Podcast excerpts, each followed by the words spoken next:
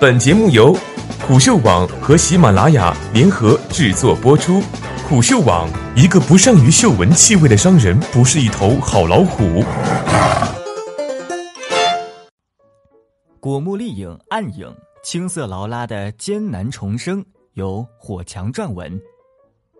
如果说游戏界有哪些经典的女性角色的话，劳拉·克罗夫特绝对算得上是其中之一。到今年为止，《古墓丽影》系列已经发行了十一部正统作品，连电影都拍了三部，称得上是游戏界经久不衰的老 IP 了。古墓探险类游戏并没有很多人想象中有吸引力。所以，随着时间发展，古墓丽影系列的生命力看起来似乎走向了衰落，而题材类似的寻宝冒险游戏《神秘海域》在这种状况下异军突起，使用线性流程加电影化叙事的手法，让玩家身临其境地体会了一把印第安纳琼斯式的冒险。所以，《古墓丽影》系列在二零一三年进行了系列重启。劳拉从之前那个飒爽的女冒险家变回了一个小姑娘，就连标志性的武器也从双枪变成了弓箭。前不久刚刚发行的《古墓丽影：暗影》将成为系列重启三部曲的最后一部。从游戏的素质上来看，画面水准优秀，内容扎实，游戏的本地化值得点赞。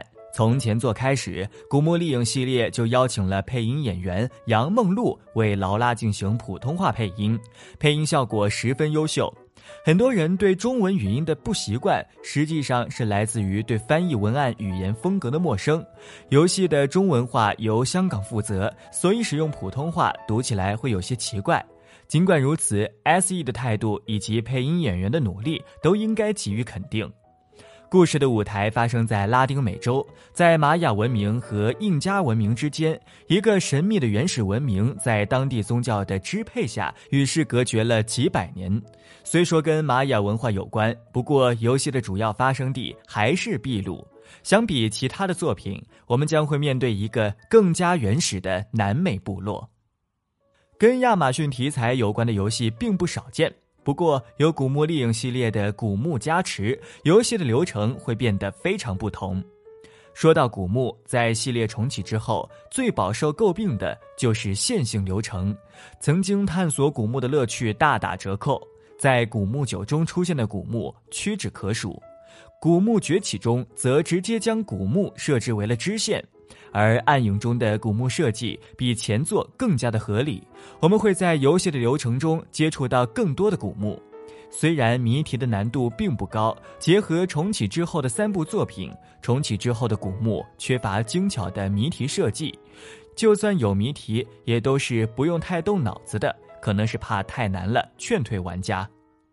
跟神秘海域不同的是。游戏使用了半开放世界的设定，这让游戏的内容大大丰富，但也带来了新的问题。相比一气呵成的游戏体验，古墓更多是走走停停。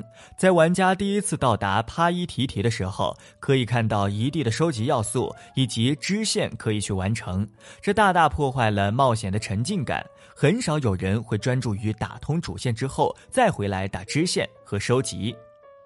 而且本作似乎特意强调了隐匿暗杀这个概念，玩家除了之前的躲草丛之外，还可以选择躲在藤蔓之中，在身上涂抹泥浆可以增加伪装系数。如果被发现的话，敌人的火力会比想象的猛得多。在这种情况下，游戏的节奏将会更加拖慢，所以游戏时间在得到了延长的同时，游戏主线流程的体验却有所下降。此前，英达伟曾放出多个视频，用来宣传自己的显卡运行《古墓丽影：暗影》时的画面表现。可以看到，光线追踪技术对光源效果的模拟远超传统的光栅法。抛开新显卡花哨的功能，实际游戏体验下来，游戏的画面效果无论在 PC 平台还是主机平台都表现优异。画面细节中，泥浆、水迹分别在面部的不同反光效果的还原都比较到位。值得一提的是，游戏中经常出现较暗的场景。如果使用支持 HDR 的硬件，那么实际的画面体验会更好。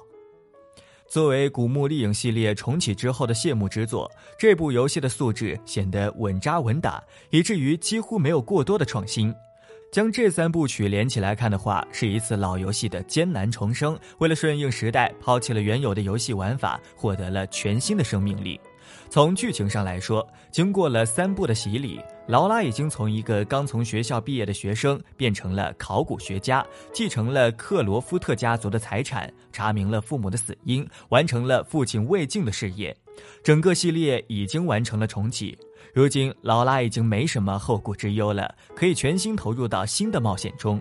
我有理由相信，未来的古墓丽影风格将会有更多的突破。